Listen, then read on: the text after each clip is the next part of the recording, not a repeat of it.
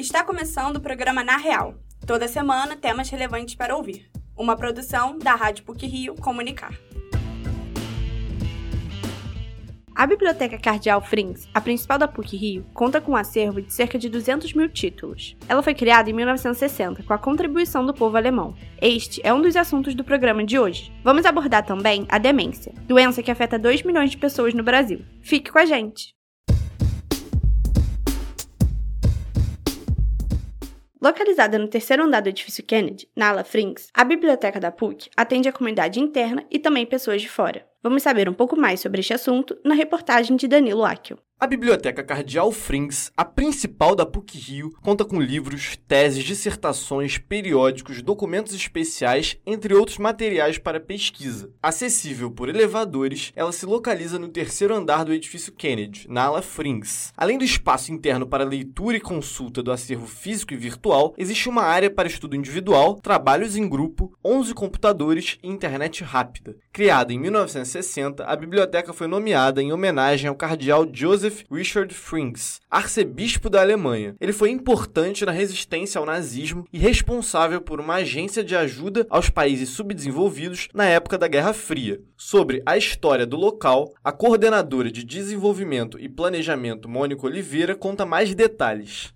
Foi com a contribuição do povo alemão que o prédio foi construído. Em agradecimento, em 1967 foi realizada uma benção ao edifício com a presença do embaixador da Alemanha na época e do cardeal Gottfried Dawson, representando o cardeal Frings. A biblioteca tem um catálogo de cerca de 200 mil títulos, entre eles edições raras do século XIX. O local está aberto para a comunidade interna da PUC-Rio e para as pessoas de fora. Para o cadastro dos primeiros, basta realizar a matrícula no sistema da Diretoria de Admissão e Registro. Os visitantes externos, por sua vez, precisam de um documento com foto e um comprovante de residência. Eles vão receber uma carteira com validade de 30 dias e, após terminar o prazo, caso queiram continuar, vão ter que pagar uma taxa mensal de 5 reais. A supervisora da seção de atendimento e serviço Marta Bela Reis e a coordenadora Mônica Oliveira destacam os esforços da biblioteca para promover a acessibilidade de frequentadores com deficiências físicas. Para os que apresentam dificuldade de mobilidade, há armários em lugares preferenciais, mobiliário adaptado e plataforma para deslocamento entre os dois andares do local. Para quem tem deficiência visual, há livros falados e scanners de voz, que convertem textos impressos para voz. O cineasta, formado pela PUC e mestrando em filosofia Matheus Benite, começou a frequentar a biblioteca Cardeal Frings na graduação, com o objetivo de obter foco e conforto no estudo. Ele considera o ambiente bem cuidado, organizado e propício para concentração profunda. E é uma atmosfera voltada para isso, né? Então, você olha para o lado, tem pessoas estão estudando, isso te motiva a continuar estudando, sabe? E você pode ficar até quatro horas de uma vez só, né? Então você pode realmente, é, quando você passa pela catraca, você pode ficar imerso na, no seu trabalho, sem ninguém te distrair, né? Até porque é proibido conversar, comer, coisas assim. Então eu acho que é um, é um diferencial para o estudo. Eu me sinto muito mais concentrado quando eu estudo lá do que, por exemplo, em casa, no meu quarto, que além de ter muitas distrações, né, tem muita intervenção externa, tem muito estímulo. Por causa da pandemia de Covid-19, a biblioteca parou de funcionar em 17 de março de 2020. Ela retomou as atividades no meio de outubro de 2020 por meio de um drive-thru. Como o espaço físico permaneceu restrito para o público geral, os livros solicitados à distância eram levados pelos funcionários para uma área aberta do campus. Hoje, o funcionamento está normalizado, mas os funcionários da biblioteca notam que o público frequentador ainda é menor em comparação ao que era antes do coronavírus. No período letivo, a Biblioteca Cardeal Frings está aberta de segunda a sexta-feira, de 8h30 da manhã até 8h30 da noite. Aos sábados, funciona remotamente de 9 da manhã às 11 da tarde. No domingo, está fechada. Durante as férias, abre de segunda a sexta, das 8h30 da manhã às 7 da noite. O número para contato é 21 35 27 10 92. O e-mail é bcentral@dbd.puc-rio.br e o site é www.dbd.puc-rio.br onde estão presentes os links para as redes sociais da biblioteca e também treinamentos e tutoriais relativos à pesquisa. Danilo Akel para o Na Real. A demência é uma doença que pode afetar qualquer indivíduo e é caracterizada por uma diminuição progressiva da função mental. A repórter Ana Pokeshock tem mais informações.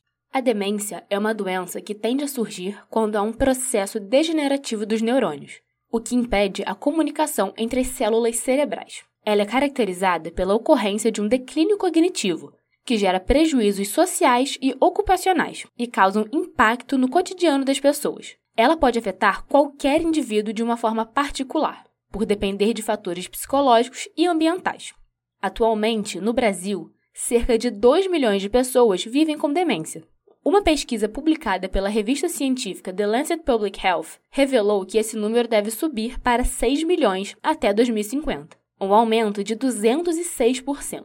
Uma das causas do aumento do desenvolvimento da demência é o crescimento da expectativa de vida. Como a população vive mais, as chances de doenças neurológicas serem desenvolvidas são maiores. Além disso, o relatório de comissão Lancet apresentou 12 fatores de risco potencialmente modificáveis para o surgimento da doença. Eles envolvem ausência de escolaridade, uso excessivo de álcool, obesidade, tabagismo, depressão e diabetes. Não há cura para essa doença, mas a psicóloga e pesquisadora do projeto de implementação de terapia de estimulação cognitiva na PUC Rio, Raquel Luiza Santos, informa que existem tratamentos que podem minimizar os riscos de desenvolvimento dessa condição. Um exemplo é o modelo biopsicossocial, que leva em consideração a saúde física e mental do paciente e o ambiente em que vive. Por meio dessas informações, desenvolve-se um tratamento que pode diminuir a velocidade da progressão da doença e melhorar a qualidade de vida. Nós podemos lidar com a pessoa com demência através do modelo biopsicossocial, que é um modelo que nós vamos considerar tanto a saúde física e o ambiente daquela pessoa. E através desse modelo, os tratamentos devem envolver tanto o tratamento medicamentoso quanto o tratamento não medicamentoso. E, em combinação, podem diminuir a velocidade da progressão da doença, melhorar os sintomas comportamentais e psicológicos da demência e, sobretudo, melhorar a qualidade de vida das pessoas com demência e das pessoas que cuidam das pessoas com demência. Outra forma é a terapia de estimulação cognitiva, a CST, um programa de grupo para pessoas com demência em estágio leve e moderado. É uma intervenção psicossocial desenvolvida no Reino Unido e adaptada para ser usada em diversos países, como o Brasil. Estudos em diferentes locais do mundo mostram que há melhora significativa na cognição, na qualidade de vida e nas atividades cotidianas dos pacientes. Raquel Luiza Santos explica sobre os encontros, que podem ser presenciais ou virtuais, e as atividades realizadas. São 14 sessões temáticas, duas vezes por semana, totalizando sete semanas. E nessas sessões temáticas são incluídas tarefas que serão centradas na pessoa, que serão focadas nos interesses das pessoas que pertencem àquele grupo em particular. E todas essas tarefas trabalharão as funções cognitivas de uma forma lúdica. É necessário que as atividades sejam motivadoras, divertidas engajadoras e que elas proporcionem a socialização entre as pessoas do grupo. A demência é a sétima causa de morte em todo o mundo e uma das principais responsáveis pela incapacidade e dependência entre os idosos. É muito importante que pessoas com essa doença tenham um cuidador familiar, que vai acompanhá-la nas atividades diárias. A psicóloga ressalta a necessidade de um acompanhamento psicológico aos cuidadores, pois eles podem desenvolver sintomas de depressão e ansiedade. Ana Pukechok para o Na Real. E para finalizar o Na Real de hoje, algumas pílulas sobre o que foi ou será notícia nas mídias. Pílulas da Semana Este domingo, a Cidade das Artes vai dar a última oportunidade de conhecer o projeto infantil Visitinha nas Artes. A iniciativa tem como objetivo estimular as crianças a entenderem e se apaixonarem por equipamentos culturais. Por meio de uma visita guiada com direito à oficina musical, o público infantil se diverte ao mesmo tempo em que aprende sobre a importância da arte para a existência humana. Batutinha, personagem principal da excursão, é a responsável por fazer a magia acontecer. Começou nesta semana a venda de ingressos para o desfile das escolas de samba do Rio de Janeiro 2023. O desfile do grupo especial será nos dias 19 e 20 de fevereiro. Já o das campeãs será no dia 25. Os preços dos bilhetes variam entre 80 e 300 reais. Para adquirir a entrada para Marquês de Sapucaí, basta acessar o site liesa.globo.com barra ingressos. A estreia de Avatar, O Caminho das Águas, tem data de lançamento prevista para o dia 15 de dezembro. O trailer e imagens do filme já foram divulgados na internet. Em 2009, a trama atingiu a maior bilheteria da história do cinema e lucrou 2,84 bilhões de dólares. Desta vez, a família de Jake Sully enfrenta novas ameaças em Pandora e luta pela sobrevivência. Com a divulgação da sequência, os fãs se animam, já que a estreia chegou a ser adiada sete vezes. No dia 14 de dezembro acontece o concerto Candlelight, clássicos de Natal,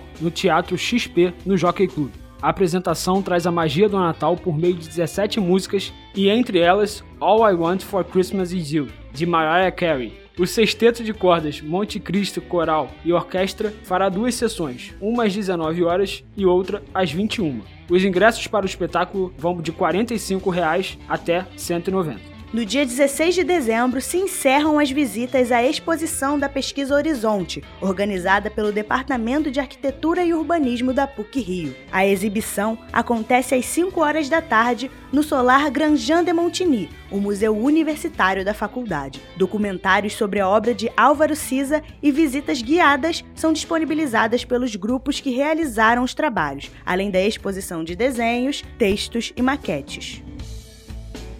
Por hoje é só. Esse episódio foi apresentado por Maria Mariana Braga, com pílulas de Jeane Moraes e Lucas Maciel, e edição sonora de João Marcelo Santos. O programa Na Real tem supervisão e edição do professor Célio Campos. Lembramos que a Rádio PUC faz parte do Comunicar, que é coordenado pela professora Cristina Bravo. Até a próxima semana.